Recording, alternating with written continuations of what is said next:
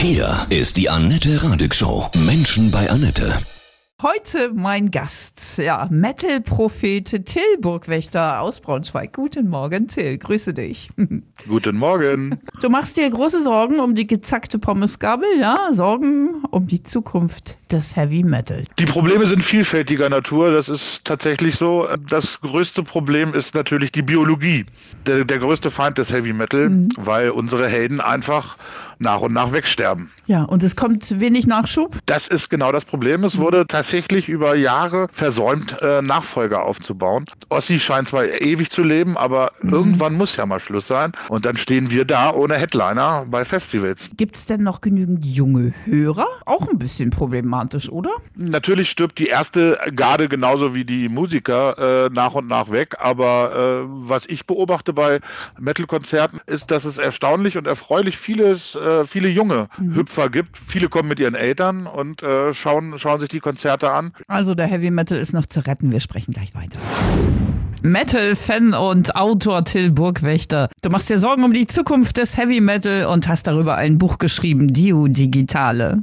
Ja, es, ich möchte äh, Anreize geben, vielleicht nicht immer ganz ernst gemeinte, wie man denn das Ruder noch rumreißen kann und dieses wundervolle Genre retten kann. In die Biologie eingreifen ist schwierig, trotzdem habe ich mich da mal mit auseinandergesetzt, mit unterirdischen Laboren, in denen dann Klaus Meine und äh, Ossi und Lemmy geklont werden. Das wäre zum Beispiel eine Möglichkeit. Was hast du noch für Ideen, um den Heavy Metal zu retten? Sponsoring, wie im Fußball. Mhm. Wo sind die Bandenwerbungen? Wo äh, sind die Einlaufkinder? Wo sind die Trikots mit Brustsponsor, möglichst auch Ärmel? Wäre eine einfache Möglichkeit, ein bisschen Kohle zu generieren und das dann in die Szene zu pumpen. Mhm. Sieht vielleicht ein bisschen blöd aus, aber bei den Fußballern haben wir uns auch dran gewöhnt. Insofern. Was hast du noch drin? Äh, dass ähm, Heavy Metal und Kultur wunderbar zusammenpassen, dass es da Überschneidungen gibt, die man unbedingt ausnutzen sollte. Zum Beispiel in Form des beliebten Kneipen-Table-Quiz, dass man da einfach Metal-Varianten von spielt und ja. so auch Leuten, die vielleicht noch nicht so viel Ahnung von der Musik haben, die Sache ein bisschen näher bringen. Ganz wichtig ist auch, dass, dass äh,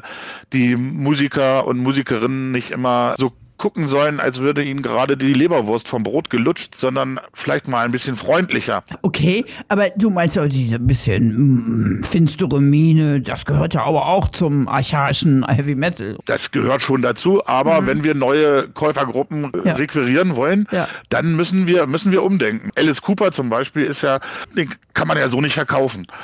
Der Mann sollte sich mal altersgemäß anziehen und so weiter und ähm, vielleicht ab und zu mal mit dem Planwagen durch die Lüneburger Heide gondeln, paar Lieder singen, bisschen Blutwurst verschenken. So hat, Heino hat so ein Vermögen gemacht, äh, dann mhm. muss das auch mit Alice Cooper klappen. Wer macht das denn aus deiner Sicht ganz gut? Also ich finde zum Beispiel das Iron Maiden das äh, mhm. für ihr Alter immer noch ganz ordentlich machen.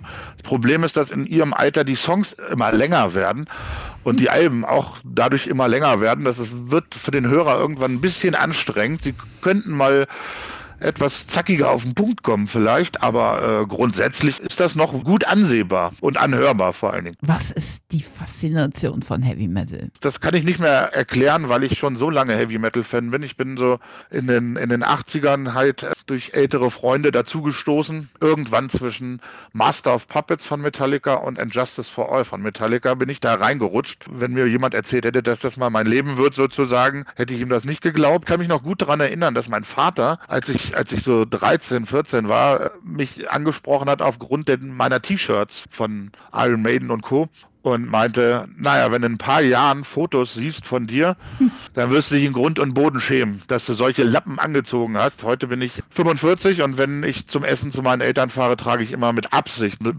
besonders schönes Shirt und äh, sage, guck, also, schäme mich noch immer noch nicht. Was für eine wundervolle Geschichte. Ja, also Eltern können sich auch mal schwer irren in ihren Prognosen. Sehr gut. Ist es dieses Gefühl von Revolution, frei sein vielleicht?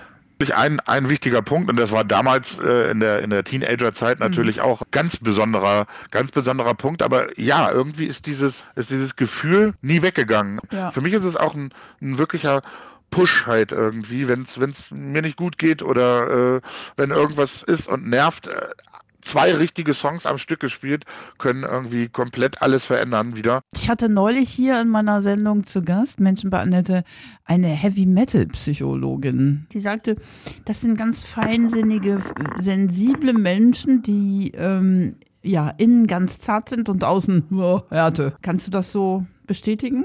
Da mache ich mich ja selbst, selbst zum Honk, wenn ich das jetzt äh, bestätigen würde. Ähm, aber grundsätzlich, grundsätzlich äh, glaube ich, ist da was dran. Ja, äh, nach außen trägt man so ein bisschen, es kann auch eine Art Schutz, Schutzwall mhm. sein, mhm. ob es jetzt Tattoos sind oder das Slayer-Shirt oder was auch immer. Das äh, kann ich mir schon gut vorstellen. Das passt schon, doch, definitiv. Mhm. Wann war es dein letztes Konzert? Du bist doch bestimmt auch schon völlig auf dem Entzug, oder? Ja, äh, der, die, die Zeit war furchtbar, äh, ganz, ganz furchtbar. Aber mein letztes Konzert ist tatsächlich drei Wochen her, weil es äh, hier in Braunschweig die Inzidenz hat es zugelassen, dass oh. es noch Open Air im September noch Open Air Veranstaltungen mhm.